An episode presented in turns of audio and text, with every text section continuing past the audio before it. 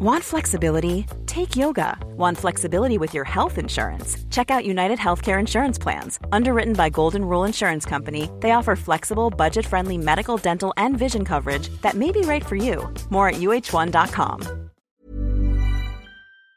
Qu'est-ce qui s'est passé, Augustin C'est à vous. Eh bien, 38 interpellations au, au, dernier décompte et ce décompte va continuer d'augmenter puisque sous nos yeux, à l'instant, quelques personnes ont de nouveau été interpellées. Les, le groupe de CRS que vous voyez, de policiers que vous voyez sur ces images, euh, ce sont euh, le groupe de CRS qui euh, nassent les derniers quelques manifestants dans la bouche de métro puisque dorénavant, contrairement à hier, la seule issue pour sortir de cette place de la Concorde, eh bien, c'est la bouche de métro. Les seules personnes restées, autorisées à rester ici euh, sont les journalistes et toutes, tous les manifestants manifestants radicaux ont donc pris la direction euh, du métro de force. Euh, il y a quelques minutes, les policiers ont forcé pour faire rentrer euh, tout le monde. On va vous montrer sur ces images un petit peu ce qui se passe autour de nous. Hier, ces, camionnettes de gendarmerie n'étaient pas présentes, ce qui a permis aux Black Blocs, aux éléments radicaux, encore une fois, eh bien, de semer le trouble partout dans les rues de la capitale. Et ce sont ces images qui ont choqué beaucoup de monde. Eh bien, ce soir, ces images n'auront pas lieu puisque, regardez, ces rues sont entravées par des gendarmes postés à côté de leur euh, camionnettes. Et finalement, ces éléments radicaux qui étaient aux, alentours de 4000 euh, selon le dernier décompte sur cette place de la Concorde en fin de, journée, ont tous été nassés ici euh, à l'entrée de la rue de, de Rivoli. Ils n'avaient nulle part où aller. Et à ce moment-là, les forces de l'ordre qui avaient repéré des éléments qui avaient semé du trouble, notamment des jets de projectiles, des incendies, eh bien, ces forces de l'ordre les ont prélevés au compte-goutte, raison pour laquelle euh, ce euh, bilan des interpellations a augmenté euh, très rapidement.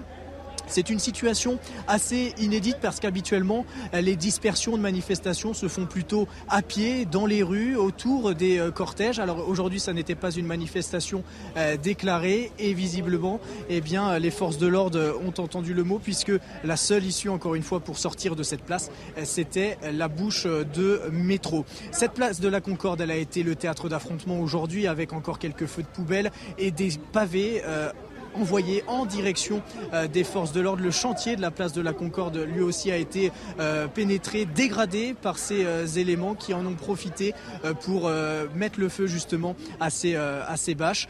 Des feux qui ont vite été éteints par les pompiers présents sur place. Merci beaucoup Augustin Donadieu pour toutes ces précisions en direct de la place de la Concorde, Soir Info Week-end. Bienvenue si vous nous rejoignez sur CNews, une émission largement consacrée ce soir, bien évidemment, aux conséquences du passage en force du gouvernement pour adopter la réforme des retraites. On en parle dans un instant. Je vous présente mes invités, mais tout de suite, le rappel des titres et c'est avec vous, Mathieu Devez. Deux motions de censure ont été déposées aujourd'hui pour tenter de renverser le gouvernement. Une motion transpartisane portée par le groupe Lyot et co-signée par des élus de la NUPES. Le Rassemblement national a lui aussi déposé sa propre motion de censure. Elle devrait être examinée à l'Assemblée nationale lundi à partir de 16h. Les syndicats de la SNCF appellent à poursuivre la grève. Ils considèrent le déclenchement du 49.3 comme un énième bras d'honneur au mouvement social. Ils invitent également les salariés du rail à multiplier les actions dès ce week-end et à agir massivement le 23 mars pour s'opposer à la réforme des retraites. Pour rappel, la grève a démarré il y a 10 jours. Eux aussi sont en grève contre la réforme des retraites, les contrôleurs aériens et dans ce contexte, l'aviation civile demande ce soir d'annuler lundi 30% des vols à Paris-Orly et 20% à Marseille. En dépit de ces mesures préventives, des perturbations et des retards sont néanmoins à prévoir, a prévenu la direction. Merci Mathieu. Prochain point sur l'actualité avec Mathieu Deves. Ce sera à 22h30. Le 49.3. Est-ce la mauvaise étincelle? De nouveaux rassemblements se sont tenus aujourd'hui partout en France depuis le début de la soirée. Un rassemblement spontané, illégal, donc s'est formé, place de la Concorde à Paris. S'en est suivi de gros affrontements, euh, budget de projectiles contre gaz lacrymogène, un gendarme blessé, 38 personnes interpellées. La situation euh, est revenue au calme. La place de la Concorde euh, s'est euh, vidée. On va en parler ce soir de cette actualité brûlante, mais aussi des conséquences du 49-3, le passage en force du gouvernement pour adopter la réforme des retraites. Autour de ce plateau, ce soir, Karima Brick. Bonsoir Karima. Bonsoir. Journaliste, on vous connaît bien. À vos côtés, François Calfon, conseiller régional PS. Bonsoir François. Pierre Gentillet, avocat. Bonsoir. Bonsoir. Judith Vintraube également autour de ce plateau ce soir. Bonsoir. Judith, reporter au Figaro Magazine, euh, bien évidemment. Euh, je vous propose, avant de revenir sur les événements de, ce soir, d'aller euh, place de la Concorde. On va retrouver Vincent Fandèche qui suit pour nous les événements depuis ce rassemblement qui s'est formé, rassemblement spontané, illégal donc, à 18h. Vincent Fandège, la situation donc se, calme, la place de la Concorde pratiquement évacuée hein, à 7h.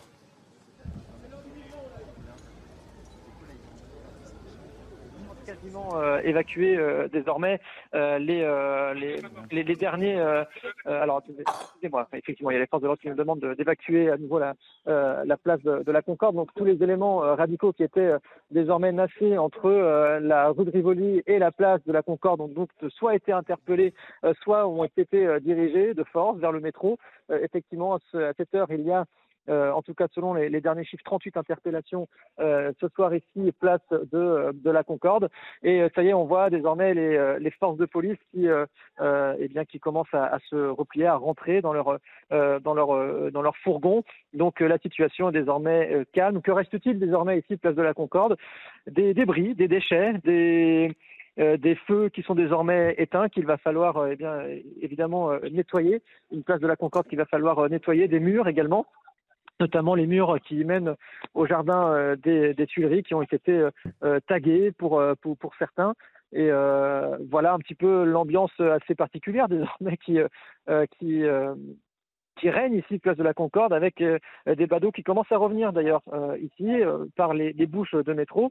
pour certains d'ailleurs qui sont des clients, des clients des palaces fortunés qui, qui sont autour de cette, de cette place, place de la Concorde, qui donne des scènes effectivement assez cocasses à, côté des débris ou encore des feux de poubelle presque, presque, presque éteints désormais. Merci beaucoup Vincent euh, pour toutes ces précisions. Vincent Fandez en direct de la place de la Concorde, la place de la Concorde, donc qui se vide. On, voyait les, images. Euh, euh, au début de cette manifestation avec des feux, beaucoup de jeunesse, Judith Matraube, hein, qui s'est réunie ce soir. En tout cas, depuis hier soir, à quoi assiste-t-on selon vous, donc des fameux Black Blocs qui étaient présents bien évidemment, euh, mais, pas seulement. Est-ce que vous constatez une certaine gilet jaunisation, si je puis dire, de la situation après euh, l'annonce du 49-3, où on est dans un, autre ordre de, rassemblement? Pas euh, au vu des événements de la Concorde en tout cas, mm. euh, pas du tout. Je suis même pas sûre qu'il y ait eu des black blocs ici. Il y en a eu à Rennes, euh, il y a eu des, des, pilleurs d'ailleurs aussi à Rennes, mais ici c'est du jeune militant d'extrême gauche. Je rappelle que Mélenchon a obtenu presque 35% chez les 18-24 ans. C'est exactement la classe d'âge qu'on voit là. En plus, les Black Blocs, ils ne se font pas euh, nasser comme des bleus euh, le long d'un mur pour se faire arrêter par la police. Donc, on est à peu près sûr que c'est c'est pas ça. Mm. Les slogans qu'on a entendus sont des slogans euh, classiques, extrême gauche, très anti-flic. D'ailleurs, une pensée pour ce représentant des forces de l'ordre qui a été blessé. Un gendarme blessé, effectivement, ce soir. Et, pour ceux qui ont essuyé des, des tirs de mortier d'artifice, parce c'est vraiment pas drôle. Heureusement, il n'y a pas de magasins euh, place de la Concorde, donc les dégâts sont assez limités, euh, quelques, quelques poubelles et quelques palissades de chantier euh, incendiés. voilà, on n'est pas dans la on est vraiment dans, dans une frange politisée euh, jeune et politisé à l'extrême. Pierre Gentillet, je vous pose la même question. Je sais que vous aviez suivi de très près ce mouvement des, Gilets jaunes. Qu'est-ce que vous observez ce soir, hier soir, hein, avec les, événements euh, qui ont eu lieu? Ce sont des événements d'un autre ordre où ça révèle néanmoins une, colère certaine hein, après le passage en force du gouvernement? Ah, ça, ce sont deux choses différentes qui peuvent apporter euh, bah, d'ailleurs deux réponses différentes.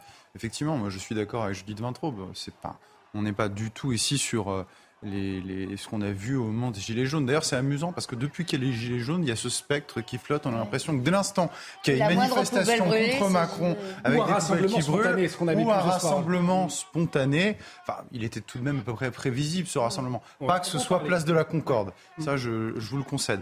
Euh, mais, mais, voilà, faut arrêter de voir des Gilets jaunes partout. En l'occurrence, je suis d'accord, j'ai entendu euh, les, les slogans, les chants c'est des chants qui sont typiques, des slogans qui sont typiques de ceux de l'extrême gauche. Bon, écoutez très bien. Maintenant, ce que ça révèle, c'est quelque chose qu'on pouvait tout à fait attendre. C'est que utiliser le 49.3 sur ce, sur, sur ce projet de loi allait évidemment faire naître des tensions. Parce que, un, le 49.3, on le sait, c'est un outil qui n'est pas populaire. Il est de plus en plus impopulaire. Rappelez-vous, sous Manuel Valls.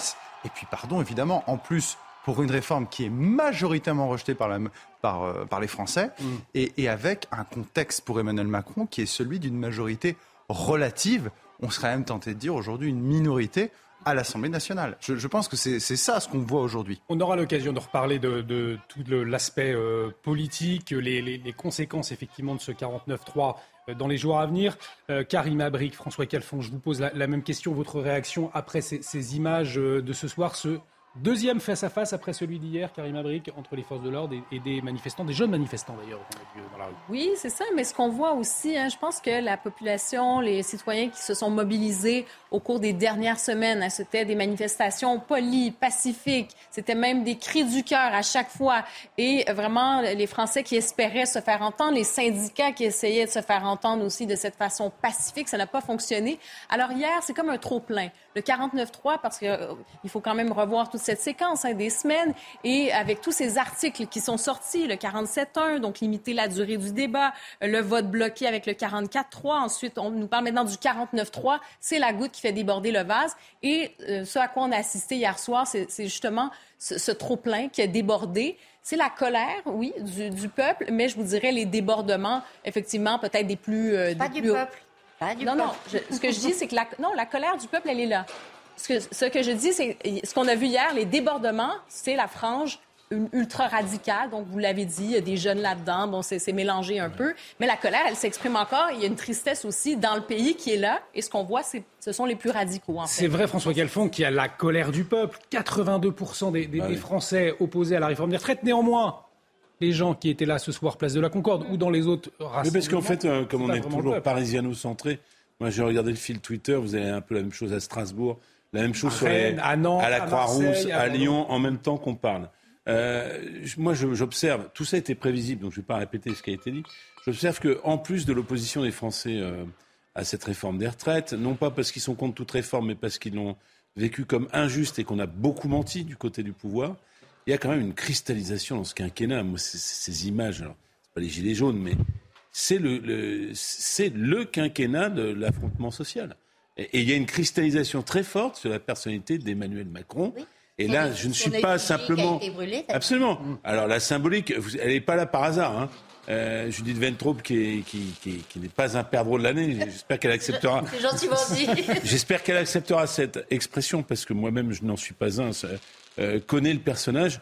Et c'est les militants de la France Insoumise qui ont mis en scène cette place de la Concorde en référence à la Grande Révolution, c'est-à-dire à la potence avec le roi Louis XVI. Mais il n'y a pas besoin de ça. C'est-à-dire que moi, j'ai constaté dans les discussions de café, de comptoir qu'on peut avoir, parce que mm. parfois les gens nous reconnaissent, euh, à quel point il y a une cristallisation très très importante sur la personnalité d'Emmanuel Macron qui oui. ne passe pas. C'est-à-dire qu'il y a un clivage entre ce pouvoir. Ça, vrai. Euh, voilà, et c'est pas simplement le premier quinquennat sur t'as qu'à traverser la rue. C'est quand même euh, jouer au cynisme.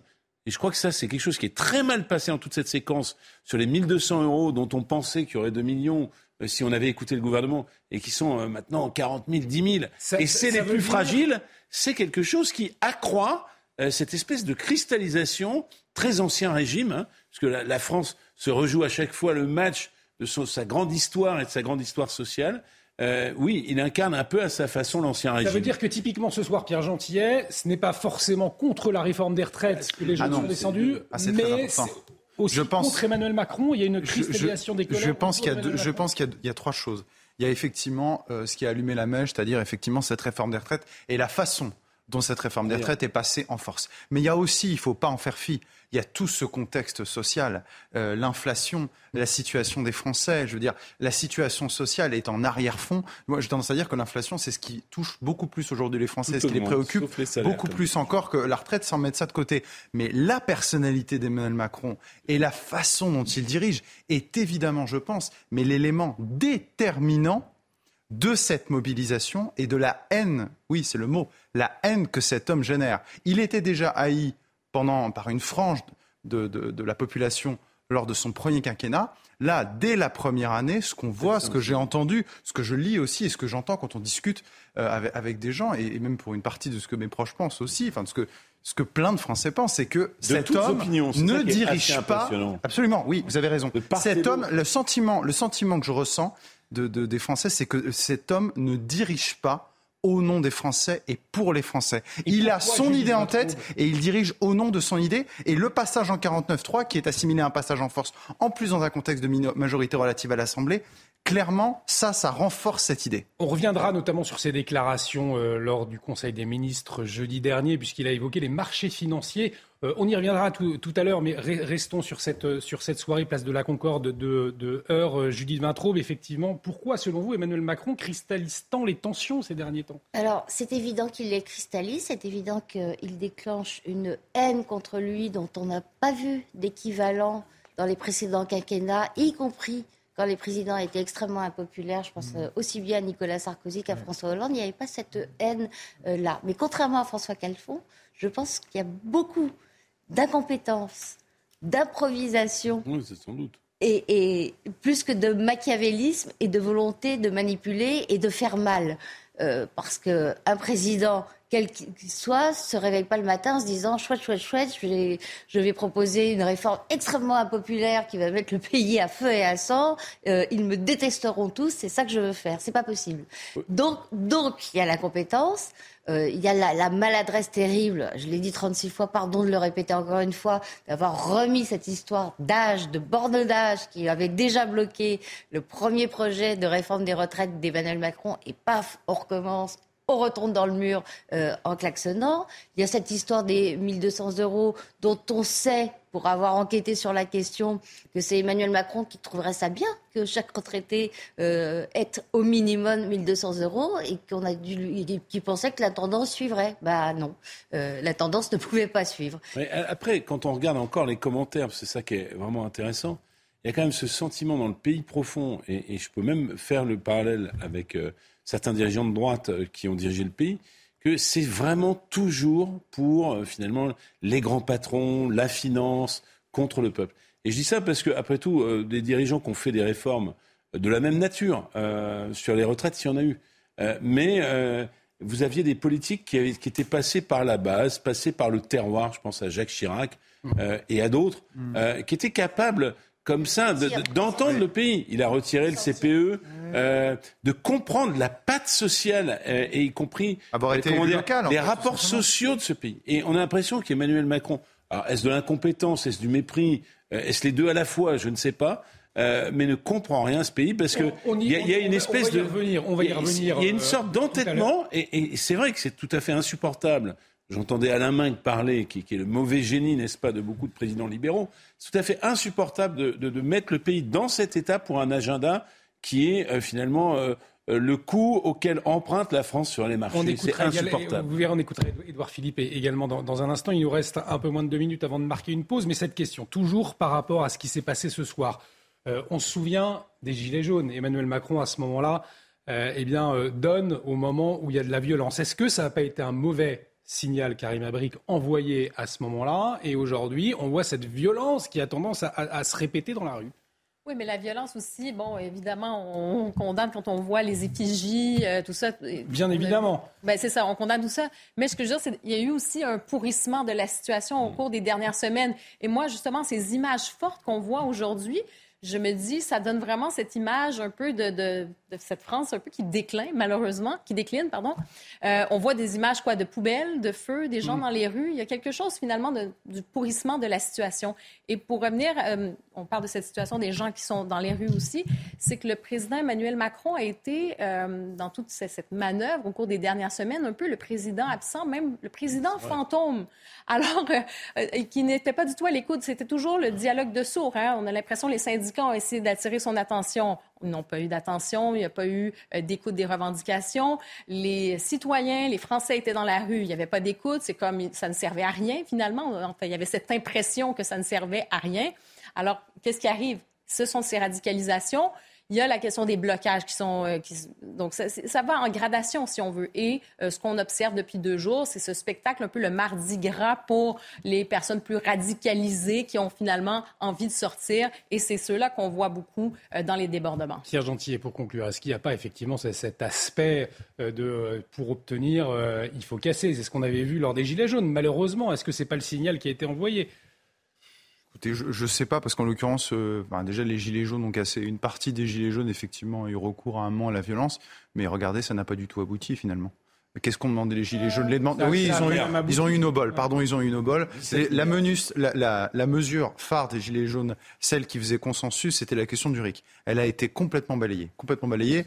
Euh, le reste, on a, donné, on a donné une augmentation qui, comme vous le voyez, a été largement mangée de toute manière par l'inflation aujourd'hui. Allez, et on continue euh, de parler des conséquences du passage en force du gouvernement pour, la, pour adopter la réforme des retraites dans un instant. On marque une très courte pause. Restez avec nous sur CNews. À tout de suite. De retour sur le plateau de Soir Info Week-end. Bienvenue si vous nous rejoignez, toujours avec Karim Abric, François Calfon, Pierre Gentillet et Judith Vintraud pour décrypter euh, l'actualité, bien évidemment, essentiellement consacrée ce soir aux conséquences euh, du 49-3, le passage en force du gouvernement. On en parle dans un instant. On va revenir avec Jean-Christophe euh, Couvi, euh, secrétaire national unité SGP Police. Il sera en liaison avec nous euh, dans un instant pour revenir sur les heures qui ont eu lieu ce soir partout en France et particulièrement à Paris, place de la Concorde. Mais avant, nous faisons un point sur les dernières actualités et on retrouve Mathieu Devez. C'est à vous, mon cher Mathieu. La place de la Concorde à Paris a été le théâtre ce soir d'un nouveau rassemblement de manifestants, des personnes qui protestent contre le recours au 49-3 pour faire passer la réforme des retraites. Après une première nuit agitée la veille, un nouveau rassemblement spontané de 4000 personnes s'est formé ce soir à quelques centaines de mètres de l'Assemblée nationale et des affrontements se sont déclarés en début de soirée. Les forces de l'ordre ont alors dispersé la foule. Au moins 38 personnes ont été interpellées. Les poubelles continuent de déborder sur les trottoirs parisiens. Selon la mairie, la barre des 10 000 tonnes de déchets non ramassés a été atteinte à la mi-journée. C'est le 12e jour de la grève des éboueurs contre la réforme des retraites. Dans l'actualité internationale, la Cour pénale internationale émet un mandat d'arrêt contre Vladimir Poutine. Le président russe est ciblé et poursuivi pour crime de guerre. L'Ukraine a identifié plus de 16 000 enfants transférés de force en Russie, mais des dizaines de milliers d'autres auraient été déportés vers la Crimée et au moins 57 régions de la Fédération de Russie. Merci Mathieu. Prochain point sur l'actualité avec Mathieu Devez, ce sera à 23h. On va donc prendre la, direction de la place de la Concorde à Paris. Je vous le disais, un, rassemblement spontané illégal. Euh, donc s'est formé euh, en, début de soirée puis des heures ont éclaté. Un gendarme a été blessé, 38 interpellations. Mais euh, Augustin Donadieu, vous êtes sur place, on le voit, la place a été vidée. retour au calme donc hein, sur place. Oui, tout à fait. La place de la Concorde, euh, cette place historique de Paris, a été rendue aux touristes. Regardez sur ces euh, images d'Antoine Durand. Les, les, policiers ont, quasiment euh, disparu. Les trottinettes reprennent, reprennent vie ici, place de la Concorde, mais au milieu de stigmates que cette mobilisation de 4000 personnes aura laissé. Ce sont des engins de chantier, du matériel de chantier qui a été dégradé, bousculé lors de ces affrontements avec un nombre impressionnant hein, de Black Blocs qui se sont servis de ce mobilier de chantier pour les jeter en direction euh, des euh, forces de l'ordre. Mais la stratégie de dispersion aujourd'hui a été bien différente par rapport à hier. Je vous le rappelle, hier, ces Black Blocs ont été euh, nassés dans le coin d'une, de cette place de la Concorde. Puis, ils ont été dispersés dans les rues de Paris où ils ont commis leur, leur forfait avec différents feux de poubelle et autres dégradations diverses. Cette fois-ci, c'était différent. Ils ont tout de même été nassés dans le même coin de la place de la Concorde, juste à l'entrée de la rue de Rivoli. Mais à partir de là, eh bien, les policiers les ont simplement encerclés et les éléments qu'ils avaient repérés auparavant, ils sont allés simplement les piocher au fur et à mesure, un par un, euh, pour les interpeller. Et à la suite de cela, la seule issue pour quitter cette place de la Concorde était d'utiliser les transports en commun, en l'occurrence le métro de la capitale. Alors la RATP, le, les équipes de sûreté de la RATP étaient là pour faire régner l'ordre sur les quais du métro. Visiblement, ça a fonctionné. On déplore effectivement un policier blessé que l'on a vu partir accoudé sur ses collègues puisque ce dernier ne pouvait visiblement pas marcher. 38 interpellations. Ce décompte devrait augmenter dans les prochaines heures puisqu'on a encore vu quelques interpellations de dernière minute tout à l'heure. Mais ici, place de la Concorde, tout semble rentrer dans l'ordre avec les policiers qui continuent de partir et puis visiblement des salariés de la ville, des, fonctionnaires pardon, de la ville de Paris qui semblent faire place nette en, débarrassant eh bien, du mobilier de chantier qui a été dégradé. Merci beaucoup, Augustin, pour toutes ces précisions. Augustin Donadieu en direct donc, de la place de la Concorde à Paris avec Antoine Durand derrière la euh, caméra. Pour revenir justement sur cette euh, soirée de heure, Jean-Christophe Couvi, secrétaire national unité SGP, euh, est en liaison avec nous. Jean-Christophe Couvi, bonsoir. Merci d'avoir accepté notre invitation. Peut-être pour commencer, j'ai sous les yeux la note de renseignement qui a été publiée en début de semaine et on peut y lire Ultime alerte des renseignements, l'utilisation du 49.3 pourrait renforcer le sentiment antidémocratique et participer à redynamiser la contestation et, potentiellement sa radicalisation. On s'en doutait euh, effectivement, ça a été le cas ce soir. Euh, on peut avoir le sentiment que ce n'a pas été euh, anticipé par, les forces de l'ordre, notamment quand on a vu ces jeunes euh, aller euh, prendre ces, barres de fer sur les échafaudages place de la Concorde. Euh, c'était le cas où, effectivement les effectifs nécessaires ont été déployés et la situation a été maîtrisée selon vous? Oui, bonsoir. Bah, écoutez, effectivement, nous, on avait aussi fait remonter, en tant que corps intermédiaire, et puis même nous, policiers, que oui, c'était une situation explosive, que le 49.3 était un vrai risque, et un vrai risque aussi pour nos collègues. On l'avait annoncé, d'ailleurs, sur tous les médias en disant jusqu'à quand ça va être pacifique parce qu'on sentait que ça sentait la poudre, tout, tout ça. Donc voilà, et, effectivement, euh, hier c'était vraiment euh, une surprise. Euh, puisqu'on a même fait rester les collègues, les policiers, j'allais dire, de la journée, sont restés en renfort des policiers de la nuit pour justement faire revenir le calme. Donc on voyait bien qu'on n'était pas vraiment hier trop préparé à ça. Là aujourd'hui, il y avait des forces qui étaient quand même disponibles. après, vous savez, c'est une décision politique. C'est-à-dire que d'un côté, vous laissez aussi les gens venir s'exprimer pacifiquement euh, sur la place de la Concorde, même s'il n'y a pas eu de signature avant de manifestation. Donc c'est compliqué de faire un pré-service, entre guillemets, c'est-à-dire de faire le ménage un petit peu dans les, euh, euh, notamment sur les, les, les, dire, les engins de chantier, les, balustrades, etc. Donc c'est vraiment, vraiment très, très difficile. Sauf que, après, effectivement, dès lors que, j'allais dire que les manifestants et là je fais la différence, commence à partir et qui reste vraiment les ultras radicalisés, politisés, euh, j'allais dire, d'ultra-gauche, bah là effectivement la physionomie change. Et là on sait très bien que nous, policiers, on va aller à l'affrontement euh, dès lors que euh, en face, ces gens-là sont là pour ça. Donc c'est pour ça qu'il y a cette, technique, j'allais dire, d'aller au contact, d'aller au choc, de les repousser et d'essayer justement de les encercler pour pouvoir à la fin euh, les interpeller, interpeller les individus les plus radicaux, les, plus dangereux, les, plus véhéments, et après derrière, euh, effectivement, les, proposer et les présenter aux magistrats avec une procédure derrière. C'était un, rassemblement spontané, donc un rassemblement illégal. En, amont, il n'y avait pas possibilité d'empêcher les gens de se rassembler?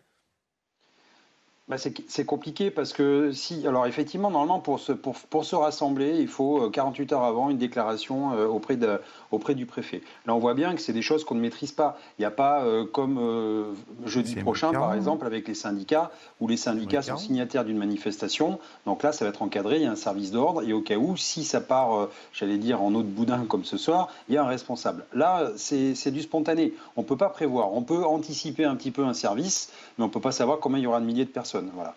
Donc euh, effectivement, euh, que faire? D'entrée, euh, utiliser la force? Je pense que c'est pas bien parce que les gens ont le droit de venir effectivement manifester encore une fois dans la, bonne entente leur, mécontentement et, leur colère retenue. Sauf qu'après, une fois qu'on passe euh, l'étape supérieure, c'est-à-dire l'étape de la violence, ben nous on s'adapte, nous policiers effectivement, on s'adapte, la préfecture de police s'adapte, et puis c'est graduel, voilà, il y a une gradation de, j'allais dire, de, la réponse euh, policière, et on est dans du maintien de l'ordre et des fois même du rétablissement de l'ordre et plus de la gestion de foule. Avec votre œil euh, aguerri de, policier, j'ai envie de dire, on, a vu une foule assez jeune hein, ce soir, place de la Concorde. quels, étaient les différents profils présents? Alors oui, nous, c'est bon, ce qu'on a, on a, on a vu. Hein. On a vu que c'était vraiment très jeune. Et malgré, et j'allais dire, tous ceux qui ont été interpellés hier, on voit bien qu'il y a eu un tri qui a été fait. Euh, on voit bien que ce sont des, des, profils black bloc et même des profils, j'allais dire, de pays limitrophes. C'est-à-dire qu'il y a des black blocs qui ont été interpellés, des ultra radicaux qui viennent d'Espagne. Il y avait même j'allais dire, une personne qui venait du Canada. Vous voyez, comme quoi ça attire les foules, euh, les retraites. Mais, euh, mais vraiment, on sent que, encore une fois, on se sert d'une cause, c'est-à-dire d'un refus euh, de, justement de, cette réforme des retraites euh, pour que les ultra-gauches, qui n'ont rien à voir avec ça, eux sont juste là, encore une fois, pour faire acte de violence. Et en fait, c'est leur grand soir à eux et essayer de voilà d'installer, j'allais dire, l'international euh, sur, sur, sur, sur le pays quoi. Mais bon, on voit bien qu'encore une fois, heureusement, mes collègues ont repris la place. Et on sait faire, on sait manœuvrer en fait quand on a des, personnels comme les CRS, les gendarmes mobiles euh, ou même les compagnies d'intervention de la, PP, de la préfecture de police qui sont aguerris à ce maintien de l'ordre. On voit bien qu'on arrive à manœuvrer ces, personnes-là et à un moment donné, ben voilà, à les, immobiliser, les interpeller un à un. Et après, avec les films aussi, parce qu'on a aussi des preuves numériques et on pourra monter des procédures et les présenter devant la justice.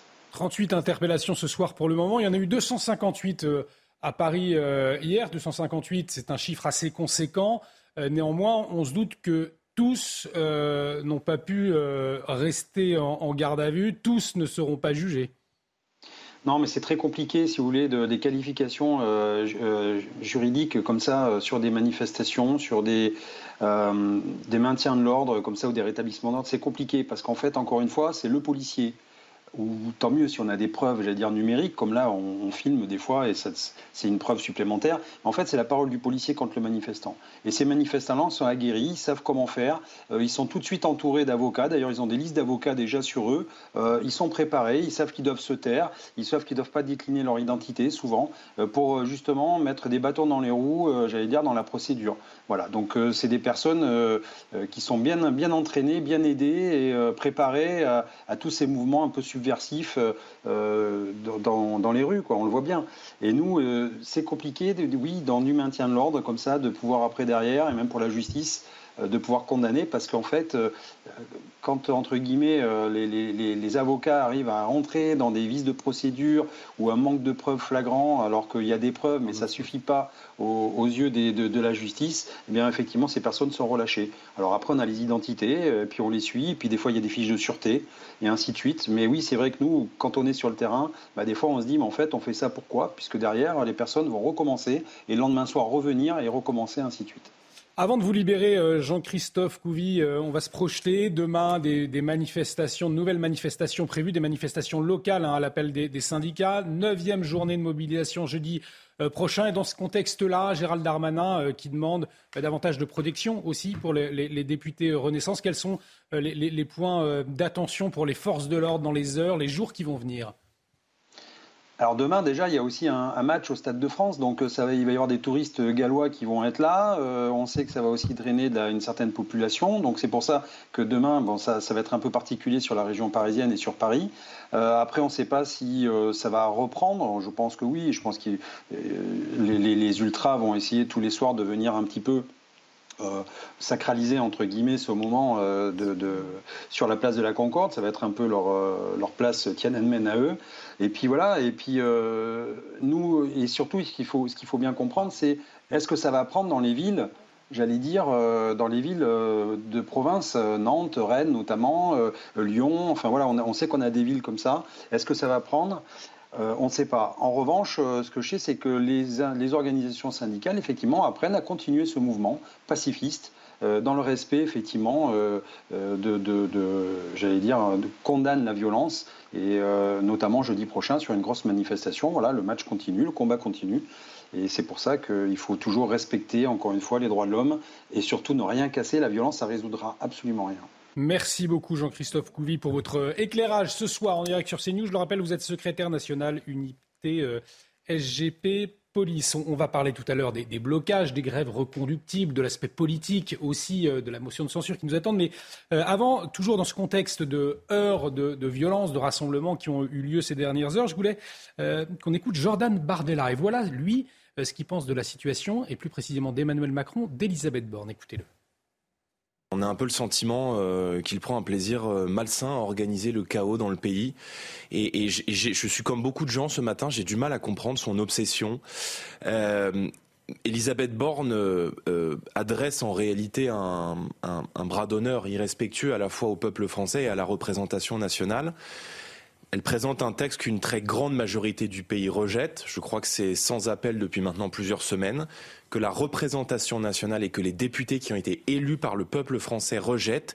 Et le gouvernement vient dire devant les Français, vous aurez quand même par la force, parce qu'on est là dans un coup de force démocratique, euh, la réforme des retraites.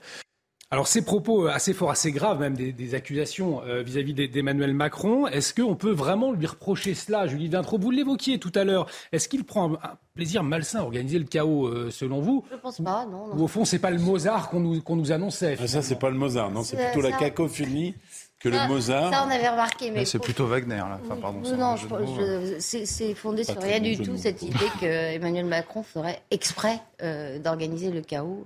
Je non, mais pas du tout l'intérêt. Mais en revanche, euh, je vois très bien l'intérêt euh, qu'a Jordan Bardella à réclamer le scalp euh, d'Elisabeth Borne, parce qu'en fait, le Rassemblement national, comme toutes les oppositions, ne sort pas gagnant de cette histoire-là.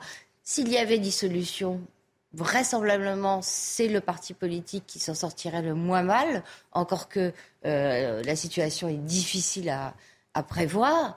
Mais néanmoins, il a perdu sur les retraites, donc comme il a perdu, il veut quelque chose et il veut la tête d'Elisabeth Borne. peut-être, peut-être mauvais jeu de mots, on le précise hein, tout à l'heure, euh, Pierre Gentillet. Euh, de quoi? Concernant. Euh, non, je sais pas, Mozart. Non, mais quand il va Wagner, simplement parce qu'il y va avec ses gros sabots. Ça renvoie à quelque chose. voilà, de quoi? ça aurait pu être mal, mal interprété. par exemple. voilà. Ah non, vous avez pensé à ça? Non, non, Wagner, c'est un compositeur. C'est pour ça que oh je me permettais de revenir. Dans un monde de fous. On vit vraiment dans un monde de fous. Vous savez, ça peut aller très vite. Peut-être, j'ai trouvé que la plaidoirie était en défense d'Emmanuel Macron, en quelque sorte, de Judith Weintraub, était quand même peu convaincante parce que je pense quand même qu'il y a une forme de crispation, de vengeance euh, d'Emmanuel Macron. Il ne comprend pas ce pays et il ne supporte pas que le pays ne comprenne pas. Il y a quand même quelque chose de, de l'ordre de la psychologie politique dans le comportement d'Emmanuel Macron. Alors, euh, bien sûr que dans les euh, codes qui sont les nôtres, euh, soit que nous faisons de la politique, soit que nous la combattons depuis des années, M. Macron est un ovni, c'est-à-dire un objet politique non identifié. Et donc, il a parfois des réflexes qui ne correspondent à aucun, aucune rationalité. Parce que, après tout, quelle est la rationalité de son comportement aujourd'hui? Je le rappelle quand même, on est au début de son quinquennat, il reste quatre ans à faire, il n'a plus de majorité, parce que c'est quand même ça la réalité. Euh, et euh, quelque part, il y a une forme d'entêtement. Euh, à la fois dans les méthodes qui ont été employées, alors ça, je suis d'accord que c'est de l'incompétence, hein, les méthodes employées, et à la fois dans une forme d'entêtement. Si, je puis me permettre, le, chaos qualifié par Jordan Bardella, prendre un plaisir malsain, organiser le chaos. Le chaos, on l'a plutôt vu, Pierre Gentillet, du côté de la NUPES ces derniers jours, pas du côté d'Emmanuel Macron. Euh, ces derniers jours, ces derniers mois, vous êtes ces derniers mois. Je veux dire, euh, bah, euh, en fait, j'ai presque l'impression qu'on parle un peu moins de la Nupes justement ces derniers jours, alors qu'on en a beaucoup parlé ces derniers mois. Au fond, j'ai pas l'impression qu'ils tirent du tout justement leur épingle du jeu là-dessus, alors même justement qu'aujourd'hui, on n'est pas dans une situation de chaos, mais, mais en tout cas, c'est vrai que l'utilisation de ce 49.3, enfin, je veux dire, fait voilà, fait un petit peu trembler quand même l'Assemblée. Et en fait, on voit que c'est pas du tout eux, pas du tout eux qui sortent gagnants. En réalité, je, ne pense pas qu'il y ait vraiment de, grands gagnants pour l'instant à ce stade sur cette séquence. Il y a des gens qui perdent moins. Par exemple, le Rassemblement national perd clairement moins. Euh, moi, je, vois aussi qui perd le plus. Ce sont les Républicains. On en parlera après. Mm. C'est eux qui, mais surtout tout, le long de ce projet de loi. Est-ce que c'est un suicide politique? On se posera la question. Est-ce qu'ils ont pas Est-ce qu'ils ont quoi? Est-ce que c'est un suicide politique? C'est un suicide, oui, mais bon, l'histoire républicaine depuis 5 ans, c'est un suicide qui n'en finit plus. J'ai l'impression que c'est un coq à qui on a coupé la tête en 2017 et qui n'arrête pas de courir. Mais il serait temps qu'ils retournent, enfin qu'ils arrêtent de courir et qu'ils rejoignent la République en marche, parce que là. En ne votant pas cette motion de censure, en tout cas en annonçant que majoritairement ils ne voteraient pas cette motion de censure, avec le contexte, avec la crispation autour de ce projet de loi, ce, n'est plus tenable pour eux. Et c'est pour ça d'ailleurs, Bien sûr, et c'est d'ailleurs pour ça qu'il y en a quelques-uns qui commencent à sortir du bois. Je fais référence notamment à Rachida Dati qui a déclaré aujourd'hui mm. qu'elle était favorable à un accord de gouvernement. Je, pense, sans partager les convictions de, de l'REM, que c'est une logique. Il faut de la clarté en politique. Eh bien, la clarté, c'est que LR et LREM s'allient et, euh, on, a une grande force politique. Tout à l'heure, la vie des Français pour le moment, puisque les blocages euh, continuent, ils se poursuivent. Alors, c'était euh, le boulevard périphérique parisien, brièvement bloqué ce matin. C'est une raffinerie menacée d'arrêt. Des électriciens et des gaziers toujours en grève. Les syndicats de la SNCF qui appellent à, poursuivre la grève reconductible. On fait le point sur tous ces blocages. On en parle ensuite. Karine Bouteloup. Après le coup de force du gouvernement sur la réforme des retraites, la colère ne retombe pas. Première action de contestation ce vendredi, la CGT a bloqué une partie du périphérique parisien, perturbant fortement la circulation. C'est une forme de déni de démocratie de manière globale quand on sait que la majorité des Français sont opposés à cette loi. Et là, là on parle au-dessus des sondages. Enfin, il suffit de voir les cinq minutes qu'on a passées sur le périphérique pour voir qu'on est très largement plébiscité, y compris par les gens qu'on bloque en fait. Au-delà des manifestations, la CGT a annoncé l'arrêt complet de la raffinerie Total Énergie de Normandie dès ce week-end. Celle de la Med et des Sceaux à Fos-sur-Mer continue également la grève sans pour autant durcir le ton comme celle de Normandie.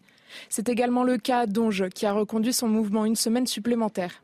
Les ports sont aussi bloqués depuis mercredi par une opération port-mort menée par la CGT. À Calais, les camions faisaient la queue vendredi pour accéder aux ferries. Ça a forcément un impact économique, c'est pour ça que ce n'est pas une décision facile. Euh, on sait très bien ce que ça, que ça implique derrière, mais euh, à la vue de ce qu'on essaye de nous proposer actuellement, ben voilà, c'est la seule manière qu'on a trouvée pour se faire entendre. Une nouvelle journée de mobilisation contre la réforme des retraites est prévue jeudi prochain. Ce sera la neuvième depuis le début de la contestation, mais la première depuis le passage en force du gouvernement. Bah oui, que ça. Donc, euh, perturbation, euh, blocage dans, toute la France. Euh, l'interrogation, c'est est-ce que, au fond, la stratégie du gouvernement Karim Abrik, c'est pas d'un côté bah, de parier sur un ras-le-bol des Français, au fond, entre les, poubelles, entre les, grèves, s'il n'y a pas de motion de censure, bien évidemment, et de maintenir la réforme, et, puis la vie suit son cours. Ben, manifestement, ce pari, pour l'instant, euh, il n'a pas fonctionné. Et non, je pense que euh, en ce moment, les Français, si on regarde dans les rues, si on regarde les mobilisations, il y a encore quelques journées devant nous. Euh, avant, le, comme vous dites, ce fameux ras-le-bol, il y a quand même lundi qui va être une journée importante. Donc, ce week-end, c'est normal de voir qu'il va y avoir encore cette pression qui va être maintenue. Après ça, bon, c'est toujours une question de, durée. Si on pense après aux, poubelles, par exemple, hmm. bon, euh, est-ce que ça commence à embêter euh, les gens? probablement. Mais en même temps, sur le fond, sur la question de la réforme, les gens sont encore très, très, très, très fâchés contre le gouvernement aussi. Alors non, je pense que la stratégie de dire, bon, les, les citoyens, les Français vont finir par se lasser et tout ça. Pour l'instant, en tout cas, ils n'en sont pas là. Parce que les Français majoritairement favorables, on parlait des, des, des poubelles, Judy de Vintraube, euh, qui embêtent les, Parisiens sur les, 57% favorables aux, réquisitions. En même temps, 83% des Français, je le disais euh, tout à l'heure, qui estiment que le recours au 49.3 est, est une mauvaise chose, euh, selon un, sondage Toluna-Harris. Alors, est-ce que les, les, Français, malgré leur opposition à ce 49.3, peuvent supporter longtemps des poubelles qui jonchent les trottoirs, des grèves à la SNCF, des grèves d'avion, bref, tout ce qu'on va connaître dans les prochains jours. Je suis persuadée que si vous posiez la question à Elisabeth Borne, elle aussi répondrait que l'usage du 49.3 est une mauvaise chose et qu'elle ne s'y est résolue que, que contrainte et forcée. Euh, si les Français euh, ont une réponse différente euh, s'agissant des poubelles euh, que par, par, rapport aux autres mm. euh, expressions de la colère, c'est parce qu'ils les subissent beaucoup plus fort. Euh, les blocages, les grèves, aussi embêtantes soient-elles, aussi gênantes soient-elles, ne bloquent pas le pays. Le pays n'a pas été bloqué. La journée à l'arrêt, on n'a pas vu de journée à l'arrêt. Il y a des messages euh, affolants dans le métro. Évitez, ne sortez pas de chez vous. évitez de prendre les transports en commun. il y a très peu, il y a très peu de nuisances. Donc là, en fait, on discute théorie. On, on demande aux Français c'est vrai que très concrètement, les, Français supportent tout à fait ces blocages puisqu'ils sont presque La mise au point de Julie voilà. est tout à fait utile et moi je ne vois pas de contradiction entre le fait que les Français souhaitent les réquisitions, non pas pour des raisons sociales, sur la question euh, finalement, j'allais dire sanitaire, c'est presque une question sanitaire, euh, et qu'ils soutiennent le mouvement. C'est-à-dire que moi, d'ailleurs, je trouve euh, qu'on aurait pu trouver simplement une solution, c'est-à-dire avoir recours à des sociétés privées. Moi, ça ne me pose pas de problème. non pas en assurant un service complet, parce que, mais en faisant en sorte que nous ne soyons pas exposés, comme on va l'être sous 24 à 48 heures, au rat. Mais alors, les rats, c'est pas très visuellement, euh, euh, comment dire, agréable, mais aussi à toutes les maladies. Et je crois qu'il faut euh, tout simplement dire que on peut soutenir, on peut soutenir un mouvement social tout en évitant de s'exposer à un certain nombre de maladies. Il n'y a là pas de contradiction à mes yeux. Ouais, mais les, poubelles, je pense qu'il y a le ras-le-bol depuis quand même plusieurs Bien sûr, jours. Ça, c'est presque depuis le Je le dis de manière euh, soft parce que ça ne me choquerait pas qu'il y ait, euh, voilà, qu'on ramasse régulièrement euh, sans pour autant remettre en cause la grève. Et l'actualité ce soir, ce sont euh, bien évidemment les heures qui ont eu lieu place de la Concorde ce soir à Paris et des rassemblements un peu partout en France. 61 personnes interpellées euh, selon la police. On parle des, blocages. Un autre blocage qui est attendu, les syndicats d'enseignants euh, envisagent de perturber les épreuves du bac. L'édition 2023 du baccalauréat, eh bien, il débute lundi avec les épreuves de spécialité. Ça fait longtemps, mais ça nous met un peu dans le bain. Euh, on va en parler justement avec notre invité, Flavien Palu, secrétaire national La Voix lycéenne, qui est en liaison avec nous. Flavien Palu, bonsoir. Merci d'avoir accepté notre invitation. Euh, cette perspective de blocage lundi, donc avec les épreuves de spécialité euh, du bac, est-ce qu'elle vous inquiète? Est-ce qu'elle vous les soutenez? Quel est votre état d'esprit? Elle ne nous inquiète pas du tout. Mais avec l'intersyndicale, nous avons décidé de mener ce mouvement le jeudi 23 mars. Et euh, si les professeurs et les lycéens en Assemblée générale décident de bloquer et de perturber ces épreuves de spécialité, évidemment, nous les soutiendrons. Mais ce n'est pas un appel, en tout cas de notre mouvement, la voie lycéenne. Mais évidemment, nous soutiendrons tout mouvement qui euh, voudrait bien évidemment mettre en difficulté le gouvernement et euh, permettre ainsi de dégager, d'une certaine manière, cette réforme des retraites. Mais dans le, temps, le, moyen terme, le court terme, est-ce qu'il n'y a pas une inquiétude, une injustice même pour les élèves qui se sont durement préparés, qui préparent leur avenir? Évidemment, il peut y avoir une certaine forme d'inquiétude et d'injustice, mais nous sommes dans un moment d'inquiétude et d'injustice. Ce n'est pas la moindre des choses que de le dire. Et donc, je le répète ici présent, notre organisation n'appelle pas forcément à ce Il n'a pas 18 ans. Mais euh, bien sûr, en Assemblée générale, si ces lycéens et ces professeurs décident, nous les soutiendrons absolument, car nous sommes dans une situation qui est exceptionnelle, par la gravité euh, de l'acte que vient faire Emmanuel Macron, qui est certes tout à fait légal, mais dans une illégitimité totale face à un mouvement social, face à un peuple qui dit non. Et donc toutes les actions qui permettraient de mettre à mal cette réforme et euh, l'action de ce gouvernement, nous les soutiendrons avec euh, toute la puissance que nous pouvons leur, offrir. Flavien Palu, je ne veux pas faire l'ancien moralisateur. Néanmoins, est-ce que quand on est au lycée, qu'on va passer son, bac, il n'y a pas d'autres priorités selon vous? Pourquoi autant d'inquiétude par rapport à cette réforme des, retraites euh, alors que vous êtes encore jeune? Bien sûr, nous ne sommes pas euh, dans le monde du travail encore, mais cette réforme euh, va impliquer et va impacter tous les travailleurs. Mais nous sommes des, prochainement, nous allons être des travailleurs. Et euh, nous faisons partie de ces sociétés. Nous sommes des lycéens, certes, mais nous faisons partie de ces sociétés. Nous avons le droit de manifester notre colère et notre dégoût de ces méthodes. Et euh, tout le monde aujourd'hui est légitime pour exprimer sa colère. Et même si nous sommes lycéens, même si c'est dans euh, un certain nombre d'années que nous allons travailler, que nous allons être confrontés à la retraite, sur d'autres sujets qui va sans doute euh, être amené à, être développés sur les lycées, nous aurons notre légitimité à, être en désaccord. Et c'est pour cela donc que toutes les actions que mène ce gouvernement qui sont contraires aux travailleurs et donc à nous, lycéens, futurs travailleurs, nous, euh, mettront, euh, bien sûr, notre. Euh, nous, nous, chercherons à, les mettre en, défaite. La perturbation du, déroulé des épreuves de spécialité, c'est donc lundi, ça pourrait desservir les candidats. il y a deux enjeux qui se cachent derrière hein, pour les, lycéens. Il y a le, celui de réussir des, examens à fort coefficient pour décrocher le diplôme. Il y a aussi celui d'être admis dans, dans l'enseignement supérieur. Bien sûr. Et d'ailleurs, l'enseignement supérieur va être contraint par Parcoursup. Parcoursup qui, je vous le rappelle, est totalement inégalitaire et qui met une pression absolument incroyable sur les lycéens. Mais euh, bien sûr, si les lycéens euh, ne veulent pas bloquer euh, leur lycée durant les épreuves de spécialité, eh bien, nous n'appellerons pas à ce blocage. Nous sommes là pour soutenir toutes les actions des ah, lycéens et euh, toutes euh, les méthodes qui pourront être appliquées. Nous sommes dans le soutien ici présent, pas dans l'appel au blocage généralisé, surtout pour des épreuves des spécialités qui, comme vous l'avez dit, sont particulièrement importantes euh, dans cette période de, terminale. Et bien entendu, nous ne serons pas là pour empêcher les lycéens de faire quoi que ce soit tant que ce n'est pas dans leur prérogative et dans leur, dans leur volonté. Flavien Palu, avant, avant, de vous libérer, vous êtes donc, vous nous dites ce soir, opposé au, blocage. On a vu des, des blocages de, de, lycées pendant les, les, dernières, les, derniers, les dernières grèves, les dernières manifestations organisées par les syndicats. Là aussi, vous êtes opposé à ce type de, de blocage dans les lycées Nous ne sommes pas du tout opposés au blocage, au contraire, nous, nous y appelons. Mais en ce cas précis de... Pour le bac, vous êtes opposé pour, le, pour les épreuves du bac, c'est ça hein assez euh, exceptionnel dans l'année terminale, puisqu'il arrive qu'une seule fois. Mais bien entendu, nous sommes pour les blocages de lycées et pour l'expression euh, démocratique des lycéens euh, face à cette réforme des retraites. Mais c'est seulement pour ce moment du baccalauréat qui est quand même singulier.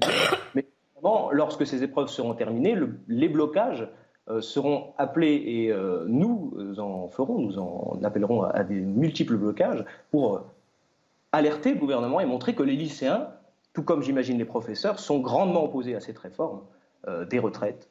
voilà, en ce, moment.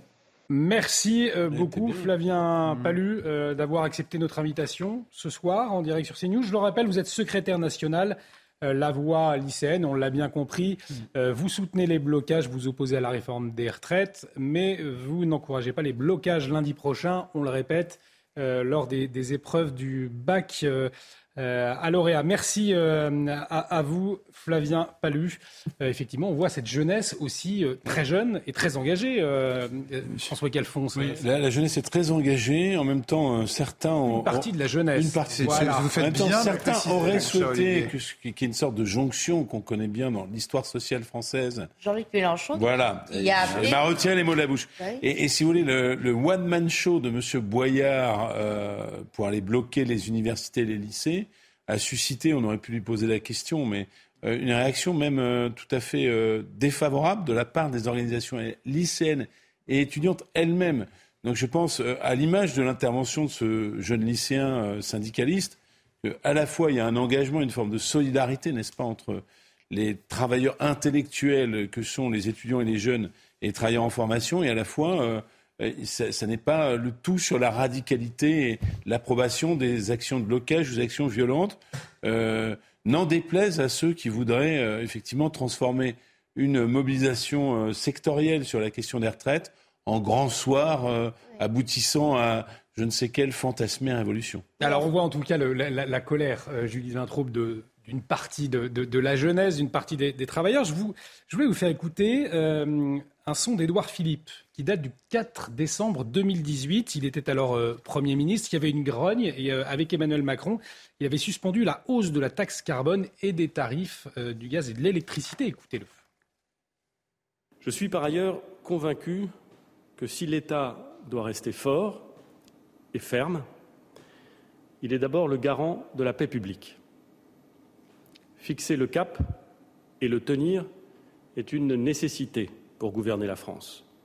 Mais aucune taxe ne mérite de mettre en danger l'unité de la nation.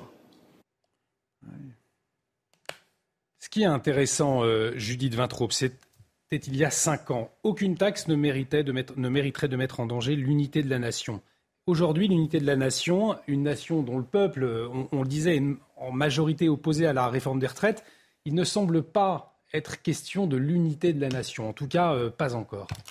Écoutez, euh, les représentants légitimes du peuple, ce sont les parlementaires. Hein, ce sont les gens élus, c'est le président de la République. Hum. Ce n'est en aucun cas la rue, ce ne sont pas les sondages euh, qui détiennent la vérité, même s'ils indiquent un état de l'opinion. Et, céder aux sondages, c'est bafouer la démocratie. Euh, alors, avant de dire le peuple est majoritairement contre, il faut se rappeler que même si le 49.3 euh, est un mécanisme parlementaire euh, qui permet de se passer d'une majorité absolue pour faire adopter un texte, c'est un mécanisme légal.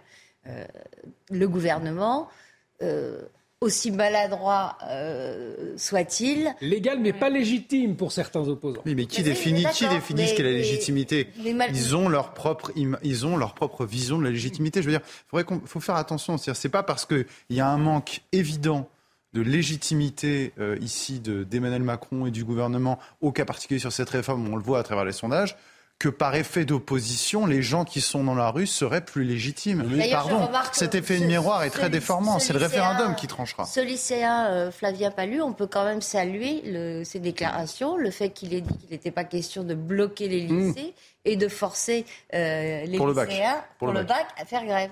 Non, mais je, je salue au passage. Vous avez raison, c'est quand même important cette question. C'est pas parce que c'est légal, parce que je pense que s'il y avait eu un vote à l'Assemblée, il y aurait eu probablement une tristesse, une colère, mais en même temps une, sorte de vernis de légitimité parce qu'on se dit, ben, ah au final, c'est quand même au Parlement que ça s'est décidé. Quand vous attendez pendant des semaines et vous dites, non, non, on veut aller vers le vote et à quelques, finalement, à quelques heures, même pas peut-être quelques minutes, on décide, non, on passe en force. Vous envoyez un message quand même à la rue qui se mobilise depuis des mois. C'est pas de gouverner par les sondages quand vous touchez une réforme qui touche tout le monde, justement, on sait que ce sont des réformes qui sont impopulaires, les réformes des retraites, mais quand même, ça touche tout le monde. Il y a quand même, il faut qu'il y ait un certain accord au Parlement, et ça, ça n'a pas été fait. Donc, on bascule et on laisse cette crise sociale, euh, donc elle continue à se déverser, j'allais dire. Il n'a pas de réponse en ce moment, le gouvernement. Je dis, c'est comme un gouvernement qui est en fuite, qui est fantôme, et on a mis Elisabeth Borne comme un paratonnerre. Euh, eh non, mais c'est tout simplement François Galfond, je vous donne la parole tout de suite, mais il est 23h. Ah, voilà. je répondrai. Et vous répondrez ensuite. Euh, on retrouve Mathieu Deves tout de suite pour le point sur les dernières actualités. C'est à vous, mon cher Mathieu. À Paris, la place de la Concorde a été le théâtre ce soir d'un nouveau rassemblement de manifestants, des personnes qui protestent contre le recours au 49-3 pour faire passer la réforme des retraites. Après une première nuit agitée la veille, un nouveau rassemblement spontané de 4000 personnes s'est formé à quelques centaines de mètres de l'Assemblée nationale. Des affrontements se sont déclarés en début de soirée. Les forces de l'ordre ont alors dispersé la foule et au moins 61 personnes ont été interpellées. La grève est reconduite pour une semaine à la raffinerie de Donge, c'est en Loire-Atlantique. Les salariés de la raffinerie Total Energy ont décidé de poursuivre le mouvement jusqu'au vendredi 24 mars et depuis le 7 mars déjà plus aucune goutte de carburant ne sort de la raffinerie.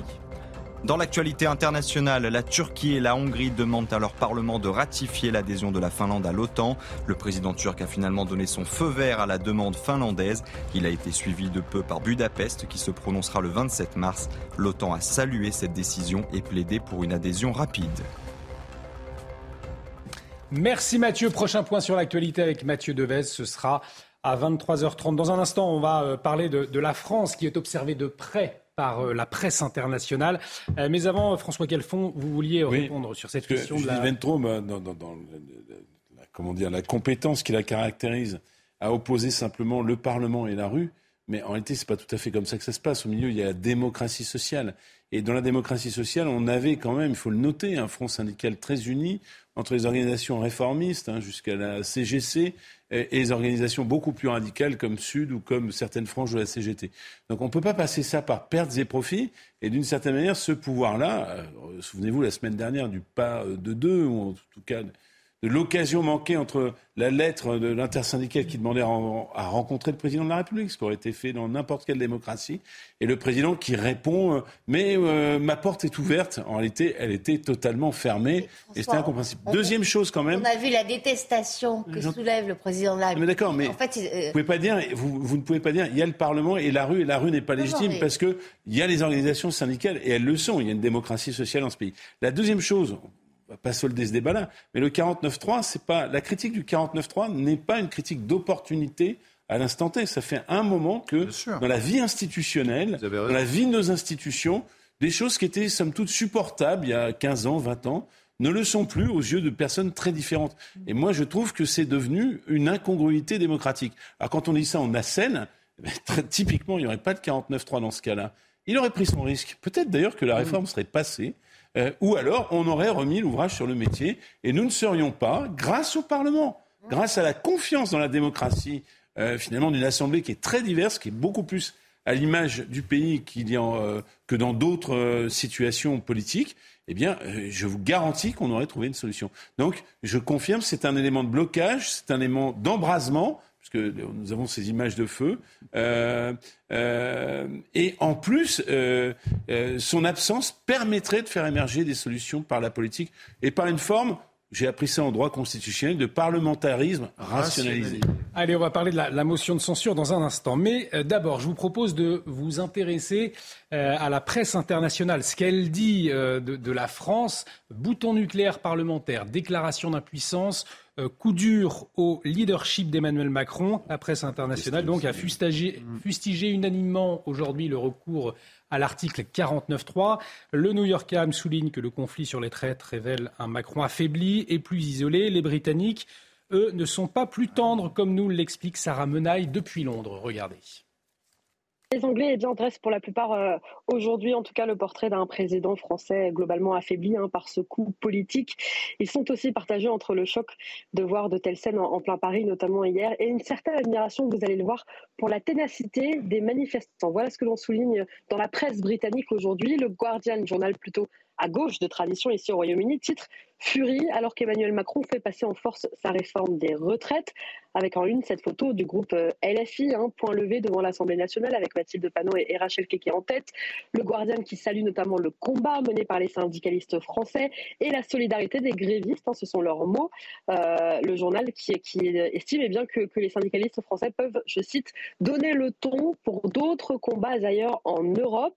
Pour le quotidien anglais, Emmanuel Macron peut devenir même un, canard boiteux, hein, c'est l'expression qu'ils utilisent aujourd'hui, en faisant passer sa réforme par la force. Et puis même son cloche du côté du Daily, Telegraph qui évoque lui un président français isolé, en grande difficulté, un président affaibli. Et petit encart également aujourd'hui à la une du Financial Times qui titre Emmanuel Macron face à la crise. Le quotidien économique se pose la question de savoir si le président français n'a pas fait le pari de trop en utilisant l'article 49 euh, alinéa 3 pour faire passer sa réforme.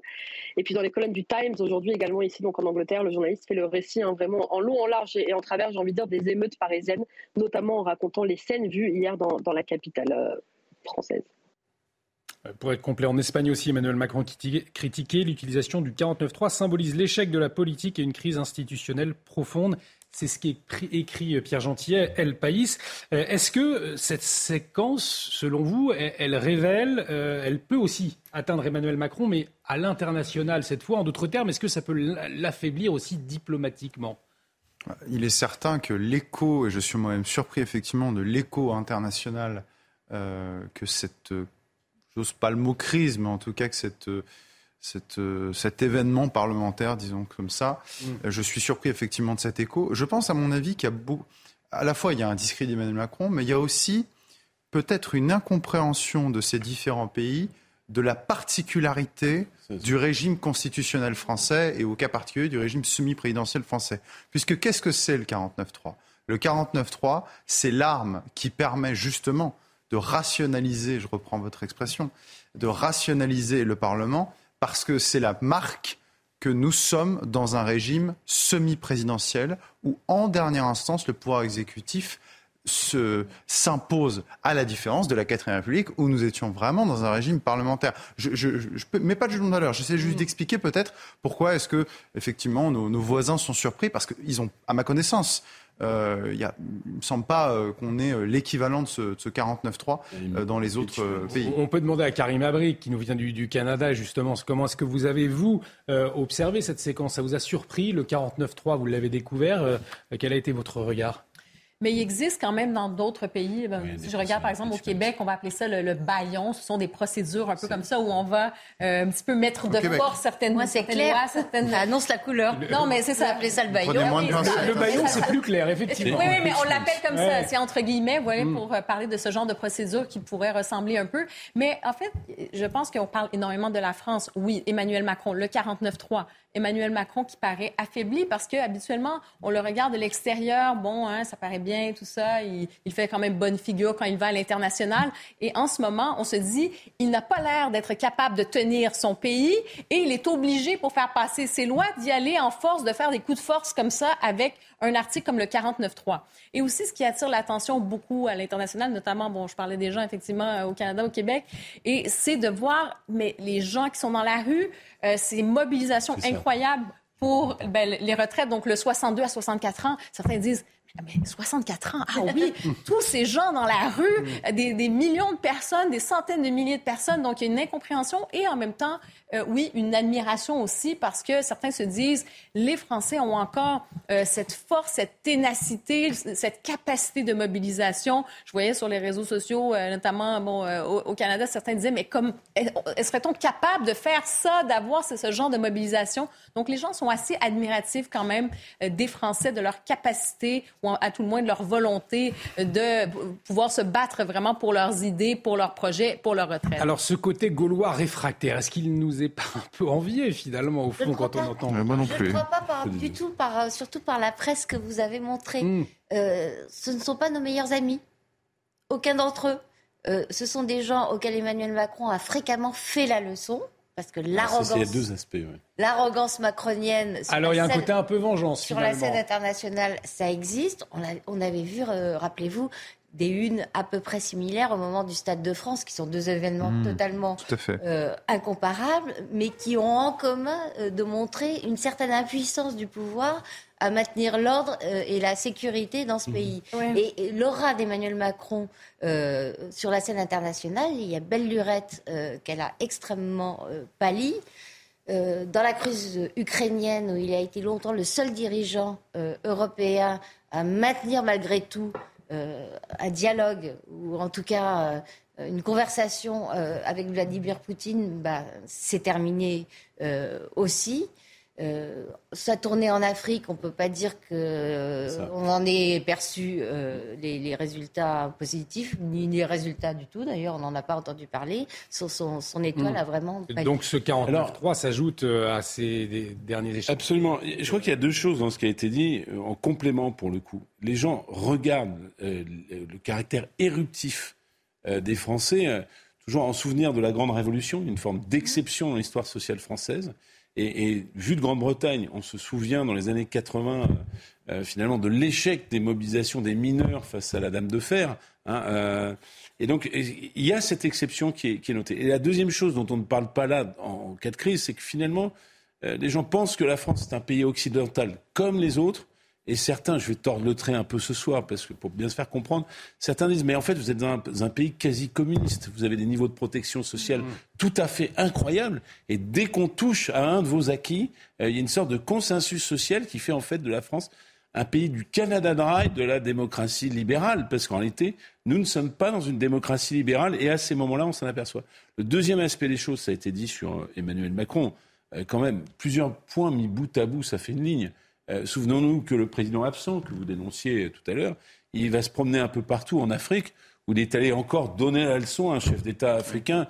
Euh, je crois que c'était au Congo qu'il l'a repris euh, vertement et sèchement. Souvenons-nous de son dialogue, lui Emmanuel Macron, le, Mozart, n'est-ce pas, non pas que de la finance, mais des relations internationales, dans ses dialogues avec Vladimir au, début de la guerre, allant jusqu'à outer des conversations privées, qui, qui, qui, pardon, mais on fait perdre toute crédibilité à l'action internationale de la France.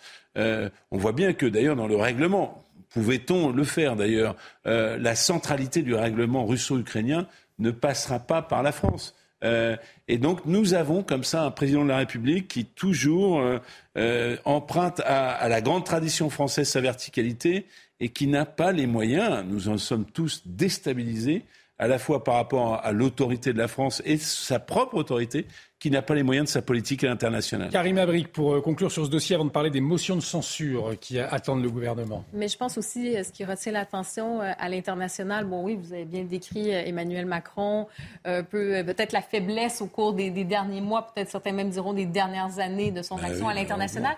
Mais c'est quand même, pour revenir sur, sur les, les Français, c'est que je pense c'est de regarder de l'extérieur, de voir cette espèce de chaos, parce que c'est perçu comme ça quand vous perçu voyez. comme un chaos, effectivement. Ben oui, et vous voyez des poubelles partout, excusez-moi, mais c'est c'est des images qui font le tour du monde. Les gens ne comprennent pas. Donc oui, on envie, euh, disons, la ténacité des Français, mais on n'envie pas leur chaos au quotidien. hein. Il y a comme le- il y a une volonté aussi d'efficacité. Et on se dit, oh là là, ça doit être quand même compliqué. Donc bon chapeau, euh, les Français se, se lèvent et, et se battent pour leurs convictions, mais en même temps, on n'envie pas cette espèce de chaos et ce côté un peu euh, hors de contrôle C'est dans vrai le qu'on pays. on est loin de l'image d'épinal Netflixisée de Émilie in Paris. Ah oui, c'est ça. C'est plutôt Émilie in pourri hein, en ce Oui, moment. hein. Émilie Enfin, visite les ordures. Euh, dans- dans ces, je disais, c'est pas nos amis sur le plan économique. Il y a, il y a quand même, un, petit côté, un petit fond de satisfaction Rappelez-vous, euh, quand euh, en France on a adopté les 35 heures, Gerhard Schröder, qui était à l'époque le, chancelier allemand, a dit c'est une excellente nouvelle pour l'Allemagne parce que ça allait plomber durablement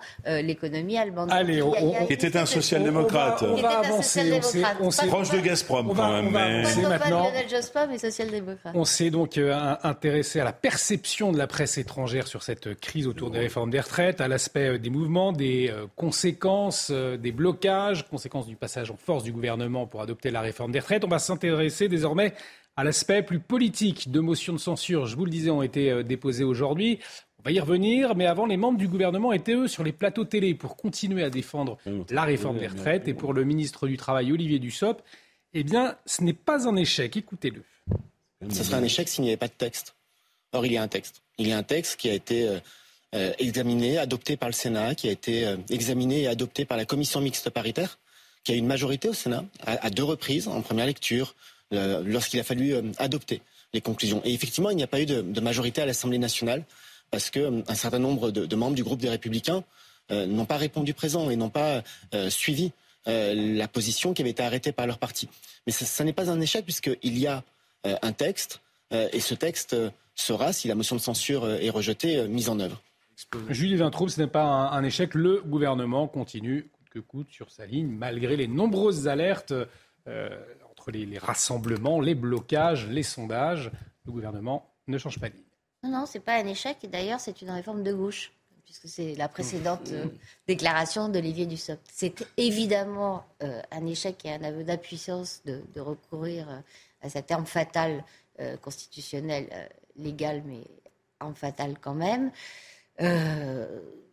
Olivier Dussopt, malgré tous ses efforts et, malgré les attaques dont certaines étaient parfaitement dégueulasses qu'il a subies hmm. euh, de la part euh, de l'extrême gauche parlementaire, notamment de la France insoumise, euh, fait ce qu'il peut pour présenter une version de la réalité qui n'est plus du tout crédible.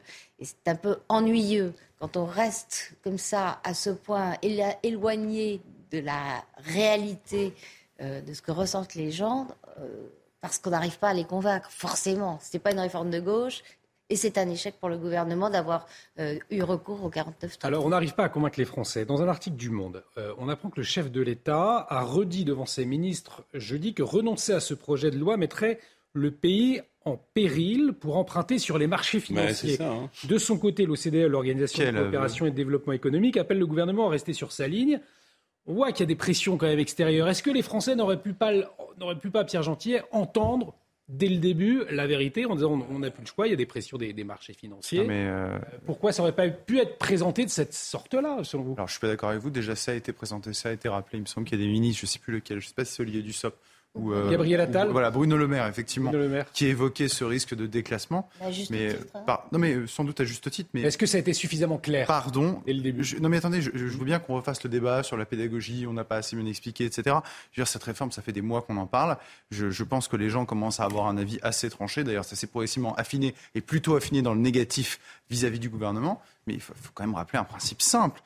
Euh, pardon, c'est une banalité, mais ce qui fait la loi, c'est il peut y avoir des impératifs économiques, mais ce ne sont pas les marchés financiers. C'est pas la finance qui dirige, c'est la démocratie. Et la démocratie ici, j'ose pas dire parlementaire, mais en l'occurrence ici, c'est le Parlement qui aurait dû s'exprimer. Et ce 49-3, quand Emmanuel Macron le justifie au nom d'un risque sur les marchés financiers, je vais vous dire quelque chose de très bête, mais la démocratie, c'est aussi le droit du peuple parfois de se tirer une balle dans le pied s'il le souhaite. Excusez-moi, je, suis très cash, mais à partir du moment où on décide que c'est au nom des marchés financiers qu'on doit faire passer une réforme et mettre par terre un système démocratique, bah là, moi, il y a quelque chose qui, il y a quelque chose qui va pas, il y a quelque chose qui fonctionne pas. Excusez-moi, il y a quelque chose qui fonctionne pas. Après, si vous voulez, c'est pas non plus euh, au peuple français, parce que là, on parle de quoi? On parle de 14 milliards d'euros. Dans le même temps, comme une lettre à la poste, on vient d'augmenter de 150 milliards, sans doute à raison le budget de la défense. Donc ce n'est pas un sujet budgétaire en réalité. Hein. C'est un sujet de marqueur pour à la fois la Commission de Bruxelles et pour les marchés financiers. Et pourquoi il a besoin de ces marqueurs? Mais revenons à son précédent euh, quinquennat. Enfin, je veux dire, 600 milliards de dettes supplémentaires. Ah. Certes, il y a le quoi qu'il en, coûte, mais il y a un président et, un échec économique de ce gouvernement. Parce que c'est pas le quoi qu'il en coûte. Je donne un autre chiffre. Les 120 milliards, 150 milliards de déficit du commerce extérieur. C'est euh, le fait que la, la, base industrielle de ce pays, quel que soit le discours de l'exécutif, est sapée.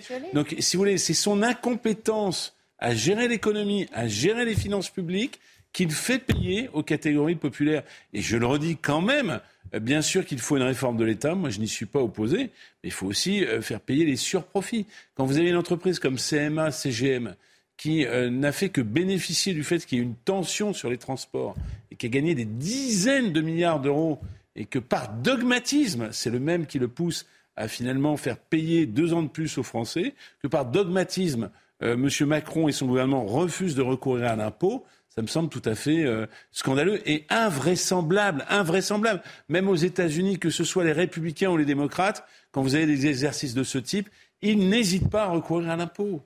Julie Vintraube. Non, je suis pas d'accord. Pas d'accord avec la fin. Euh, je suis d'accord avec le, le, côté, euh, c'est pas le quoi qu'il en coûte de la crise sanitaire, c'est la capacité. Son incompétence. à effectivement euh, redresser le tissu industriel de la France. Alors là, on nous promet, c'est un, des rares euh, projets de loi qu'on. Mais c'est je suis d'accord, je vais dans votre sens, c'est de la parole verbale, parce qu'ils nous disent qu'on réindustrialise, mais le déficit commercial est toujours plus profond. Pardon. Hein. C'est un des rares projets dont parle le gouvernement, à part celui sur l'immigration, c'est de faire en sorte qu'il ne faille pas dix ans en France contre trois ans chez nos principaux amis et néanmoins concurrents pour euh, créer une entreprise, parce que ce sont les délais. Pourquoi? À cause du millefeuille administratif, à cause de la bureaucratie qui n'a fait que croître et embellir euh, depuis que Emmanuel Macron est élu et qu'il veut simplifier tout ça. Donc il n'a fait aucune de ces réformes structurelles euh, qui sont absolument nécessaires si on veut vraiment commencer à faire en sorte que l'argent des Français n'aille pas boucher ce trou hmm. qui se creuse sans cesse. Alors évidemment, puisqu'on ne le fait pas, on est dépendant de nos banquiers. C'est une évidence. Vous, vous, êtes débiteur, vous n'allez pas euh, euh, claquer de l'argent euh, comme si de rien n'était. Malheureusement, ça veut dire que vous vous êtes aliéné, vous, êtes, vous avez aliéné votre liberté de choix parce que vous n'avez pas été capable euh, d'équilibrer vos, vos, recettes. On va parler d'émotions de censure, mais allez-y, vous vouliez ajouter un mot. Non, c'est juste quand même sur la question des, des réformes en général. J'entends souvent, oui, mais on a besoin d'une véritable réforme. la France a besoin de, telles réformes sur la bureaucratie, sur, euh, sur euh, l'immigration, euh, sur les retraites. Mais est-ce que le pays est réformable aussi? Parce qu'il y a aussi cette capacité de blocage. On l'a vu à chaque fois qu'il y a une grande réforme qui est annoncée, c'est toujours, c'est extrêmement difficile aussi. Donc, la fameuse réforme des retraites, on disait, beaucoup de Français disent, oui, on est en faveur d'une réforme, mais de laquelle? laquelle aussi? Enfin, juste que les Français sont biologiquement différents de tous jamais parlé de biologie. Je dis que c'est difficile. Ben c'est difficile, manifestement.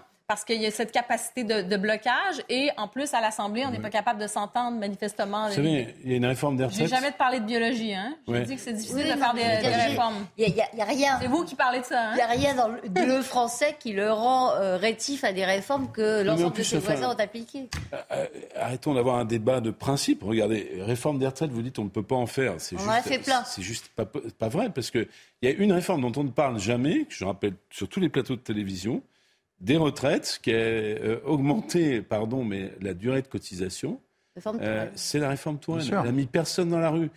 et pourquoi? Parce que très peu de gens. On regarde toute l'histoire des réformes des retraites. Euh. Et pourquoi? Et pourquoi, bah, pour, bah, pour, une raison simple, c'est qu'elle C'est la gauche qui l'a fait passer. Non, non, non, attendez. C'est parce qu'elle était juste. C'est-à-dire que vous aviez, en contrepartie de cet effort supplémentaire, par rapport à ceux qui souffrent le plus, l'introduction de 10 critères de pénibilité. C'est-à-dire que vous aviez été appliqués. Bah, euh, enfin, d'accord, mais euh, quand vous savez bien que la politique c'est aussi euh, sentiment de justice ou d'injustice. Et qu'en l'occurrence, ah ça s'est très bien passé. et, si, oui. et si Emmanuel Macron, au lieu de vouloir rassurer les marchés, avait simplement ce qu'il a fait pour partie accéléré à la réforme Touraine, nous n'en serions pas là. En tout cas, la, la réforme des retraites, n'est pas encore, c'est pas les, dés ne sont pas encore euh, joués. Deux motions de censure, je le disais, déposées euh, aujourd'hui, une par le RN, l'autre transpartisane, déposée par euh, le groupe centriste Liberté, Indépendant Outre-mer et Territoire, le groupe Lyot.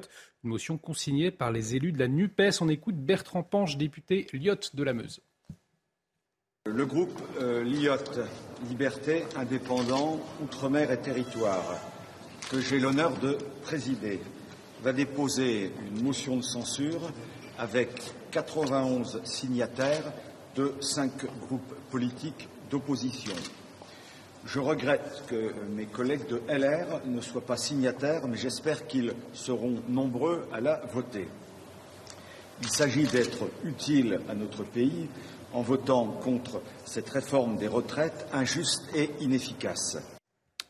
Alors, pour rappel, pour les téléspectateurs qui nous regardent, 287 votes pour que la motion de censure soit euh, adoptée. À ce stade, il y aurait 259 députés qui pourraient voter cette motion de censure de l'IOT. Il manquerait donc, en l'état, 28 votes. La clé, une nouvelle fois, euh, chez les républicains, les républicains qui comptent 60 élus. Il peut y avoir des dissidents. C'est l'un des enjeux de ce week-end, Judith Vintraube. Est-ce que ça peut passer, cette motion de censure? Moi, Je ne le crois pas parce que euh, chacun a fait ses calculs. Nous, on les a fait euh, au Figaro. Et dans le meilleur des cas, pour euh, les partisans de la motion de censure, on, on, arrive à 272 et vous, disiez, vous le disiez. 287. Il en faut 287. Et 272, c'est si 15 euh, du groupe qui, qui, compte 61 membres votaient la motion de censure. Alors là, pour le coup, je n'y crois pas euh, du tout, même si on peut remarquer que les, génies républicains qui se sont débrouillés, je pense à Aurélien Pradier, euh, par exemple, pour euh, étaler les divergences de la droite sur une, une, stratégie de gauche, enfin sur, sur éclater en étant plus à gauche que euh, quasiment euh, la France insoumise euh, pourrait, ils sont tous très bien élus dans leur circonscription, c'est assez remarquable, euh, pourrait se dire, après tout, foutu pour foutu, euh, en restant de droite, on pourrait tenter le coup, d'autant que la France insoumise vient d'annoncer que euh, les députés sortants en cas de dissolution, les républicains... Le Rassemblement national, c'est pas la France. Le Rassemblement national, ouais. merci de me corriger, qui, euh, qui voterait euh, la motion de censure, n'aurait pas d'adversaire. Oui. Euh, du Rassemblement national face à eux. Alors, une fois n'est pas coutume, je ne suis pas tout à fait d'accord avec Judith Vintraud. Je pense que si demain il y a une dissolution, les premiers qui vont en pâtir, ce sont les républicains. Parce qu'il va y avoir une difficulté, il va y avoir, si euh, il y a motion de censure, puisque vous avez raison, rappelons-le, s'il y a motion de censure, Emmanuel Macron a annoncé derrière qu'il y aura une dissolution, ce qu'on peut effectivement peut-être croire. Mais je pense que les grands perdants, si demain il y a une dissolution, si demain il y a de nouvelles élections législatives, ce sont les républicains. Parce que, encore une fois, les électeurs, et ce sera le discours d'Emmanuel Macron, et il est logique, ce sera de dire mais comment pouvez-vous voter une motion de censure sur ce texte, alors même que cette mesure, vous l'avez vous-même portée, vous voulez même aller encore plus loin. Donc il va y avoir un problème de cohérence qui va se poser. Donc les électeurs, ils vont faire un choix, un choix rationnel qui est de dire il faut faire bloc, j'ai presque envie de dire faire bloc bourgeois avec Emmanuel Macron. Et d'ailleurs, il y a un sondage qui est paru il y a quelques jours qui montre que les républicains euh, perdraient une vingtaine de députés si demain il y avait des élections législatives. Donc le problème de cohérence des républicains... En fait, les républicains sont dans une position, j'en termine par là, mais absolument intenable. C'est mmh. très compliqué pour eux depuis 2017, encore plus aujourd'hui, parce que pensez bien, s'ils s'opposent à cette réforme, c'est en totale incohérence avec tout ce qu'ils ont dit.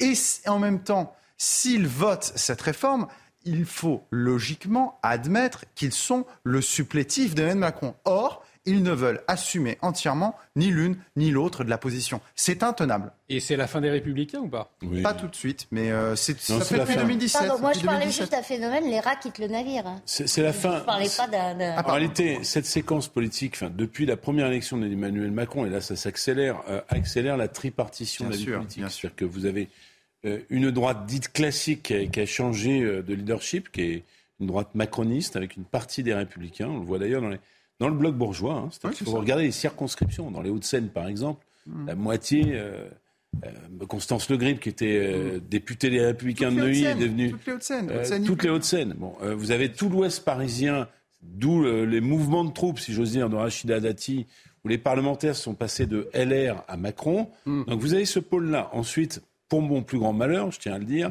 vous avez un pôle de gauche NUPES où finalement le leadership est passé d'une gauche socialiste de gouvernement à l'extrême gauche. Hein, euh, oui. euh, et enfin, il y a cette troisième force qui, elle, a un peu changé, euh, finalement en 20 ans, là, pour le coup, le lepénisme qui est passé d'une extrême droite dure, libérale, antisociale, euh, ouvertement raciste, à une espèce d'extrême droite euh, toujours xénophobe, mais dont les idées sont plus proches parfois de Jean-Luc Mélenchon et en tout cas aux antipodes des idées économiques de Jean-Marie Le Pen. Et euh, quand vous avez une tripartition de cette nature, le pays, c'est ma thèse, devient ingouvernable. La tripartisation devient, est le marqueur des crises politiques. Devient incapable de compromis et donc de gouvernance. C'est le marqueur des crises politiques. Sous la Troisième République, nous sommes dans un système de tripartisation. La plupart des crises institutionnelles ont ce marqueur typique, cette tripartisation. Et je suis d'accord avec votre constat. Je pense qu'on y arrive progressivement. Les, le, alors, je sais que vous n'avez prouvé pas ce choix, mais le PS, en tout cas une partie importante du PS, a, a peut-être anticipé ça justement en se disant Maintenant, on est dans un système tripartite. La grande force de gauche, elle est autour de Mélenchon.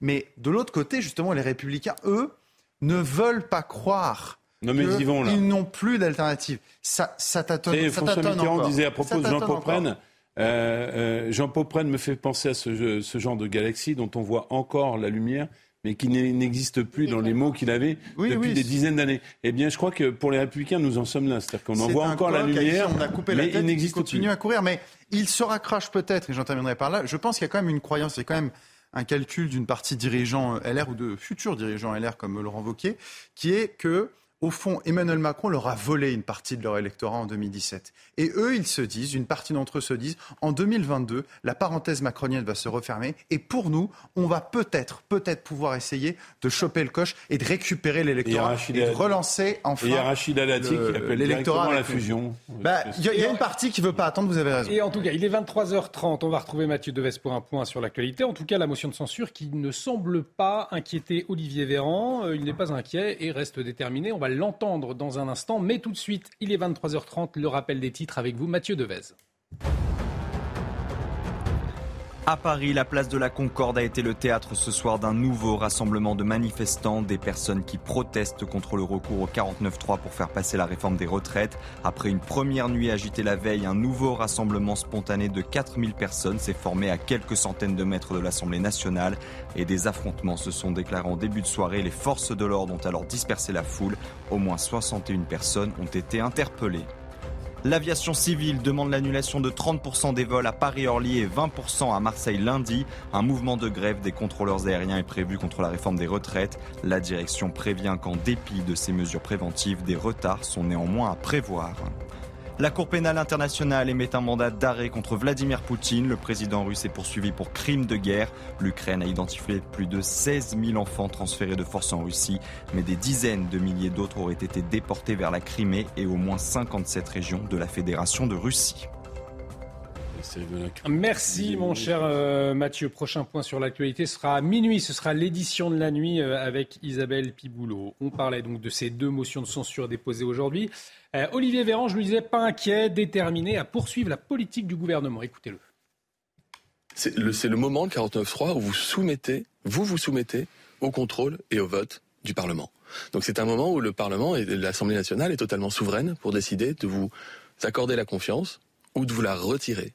Et donc, il n'y a pas d'alternative au vote des députés. Donc, c'est un moment important. Alors, nous avons déjà euh, vécu des motions de censure et à chaque fois, la confiance a été renouvelée au, gouvernement. Votre anticipation pour lundi Votre anticipation pour lundi? Moi, je considère que nous avons vocation à continuer de, de gouverner dans, dans, ce pays euh, et que le choix de la méthode de la première ministre, qui est celui de la, la concertation et la recherche de compromis, etc., eh ben, c'est quand même un choix qui a porté ses fruits dans d'autres textes.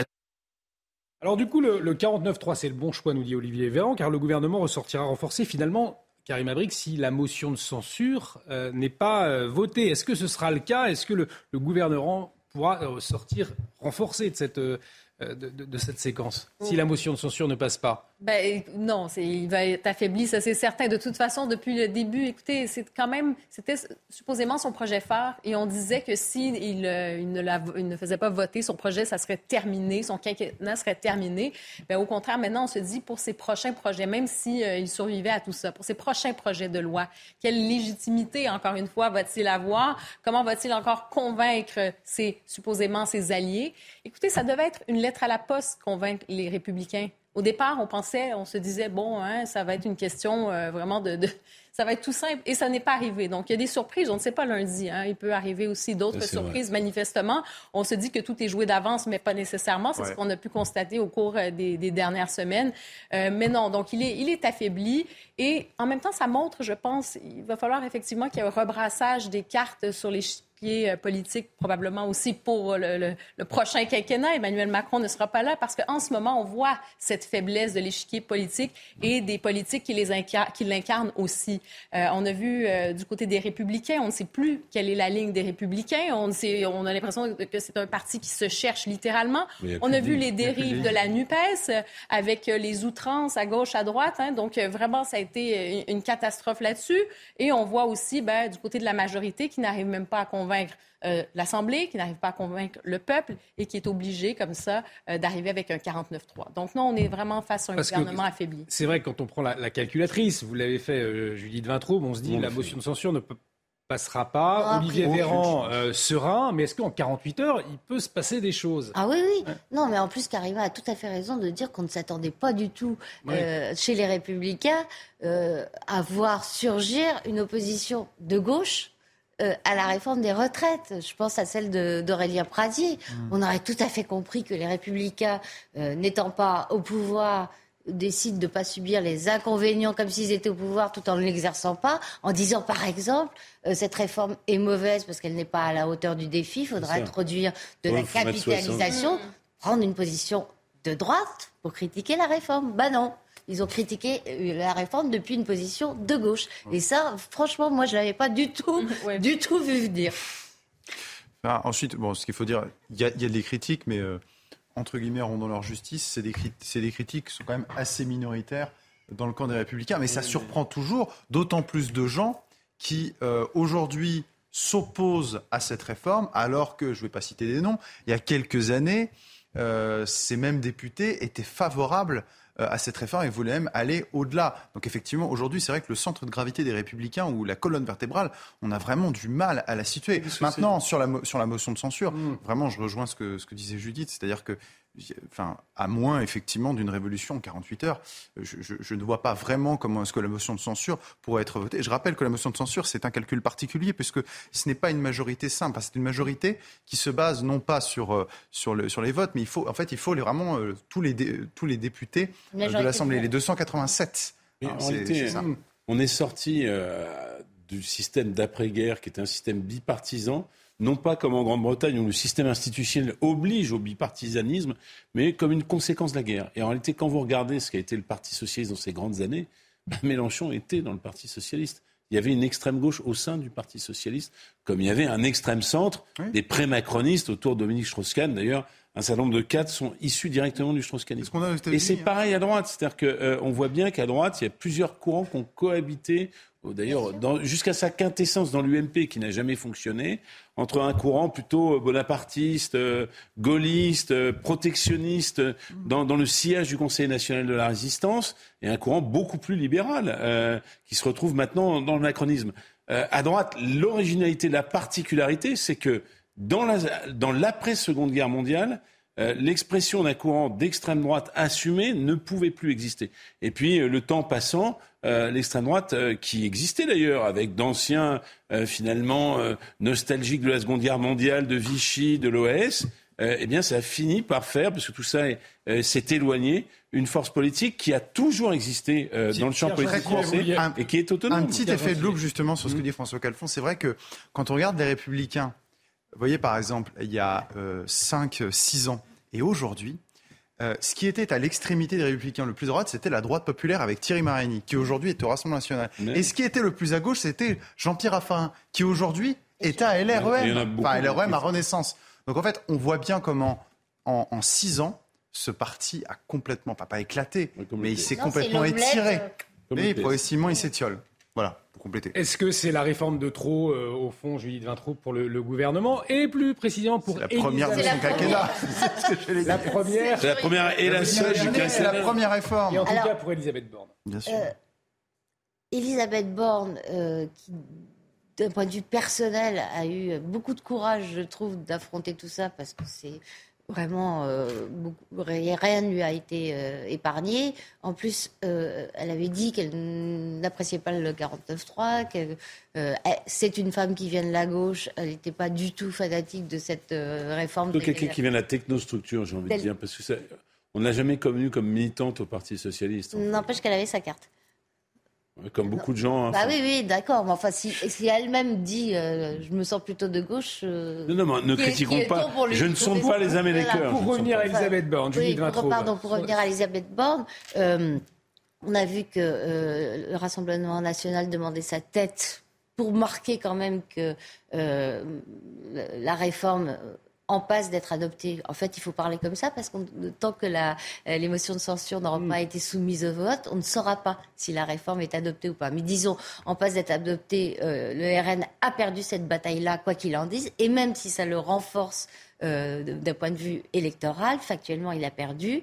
Il veut sa tête. je suis, suis pas sûre que, en la demandant, il ne la renforce pas, paradoxalement parce qu'elle elle devient un enjeu. Hmm. Euh, et, puis, et puis finalement, mal passé, passé par le 49.3, cette réforme, si, encore une fois, les motions de censure ne sont pas adoptées, elle, sera passée. Il nous reste un peu plus de 2 minutes 30. Euh, un dernier tour de, de table. À quoi s'attendre dans les prochains jours? Dissolution du gouvernement euh, redynamisation du gouvernement, de l'Assemblée peut-être. Pardonnez-moi, merci de me reprendre. mais, mais c'est un bon optimiste ce soir. On, on, a bien l'impression que ce gouvernement est en train de s'auto-dissoudre parfois. Donc, euh...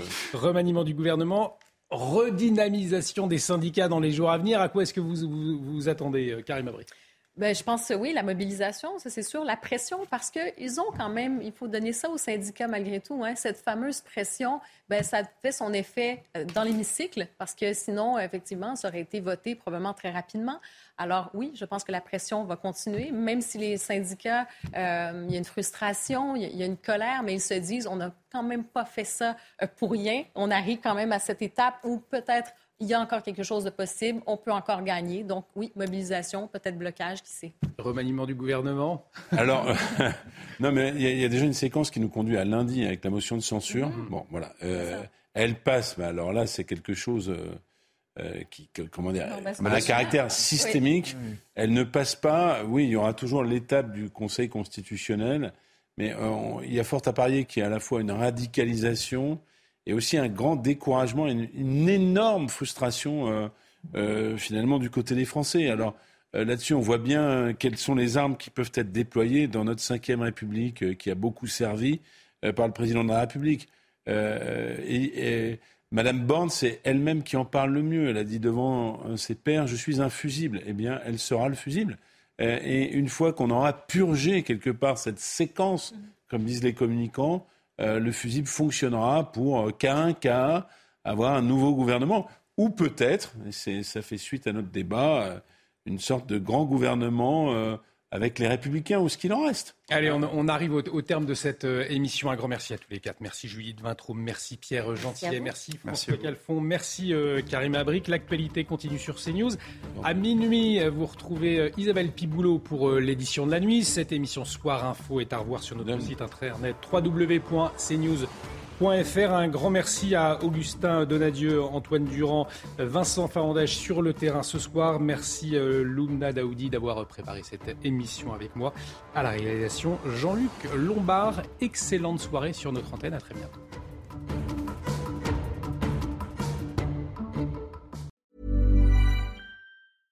Flexibility is great. That's why there's yoga. Flexibility for your insurance coverage is great too. That's why there's United Healthcare Insurance Plans. Underwritten by Golden Rule Insurance Company, United Healthcare Insurance Plans offer flexible, budget friendly coverage for medical, vision, dental, and more. One of these plans may be right for you if you're, say, between jobs, coming off your parents' plan, turning a side hustle into a full hustle, or even missed open enrollment. Want more flexibility? Find out more about United Healthcare Insurance Plans at uh1.com.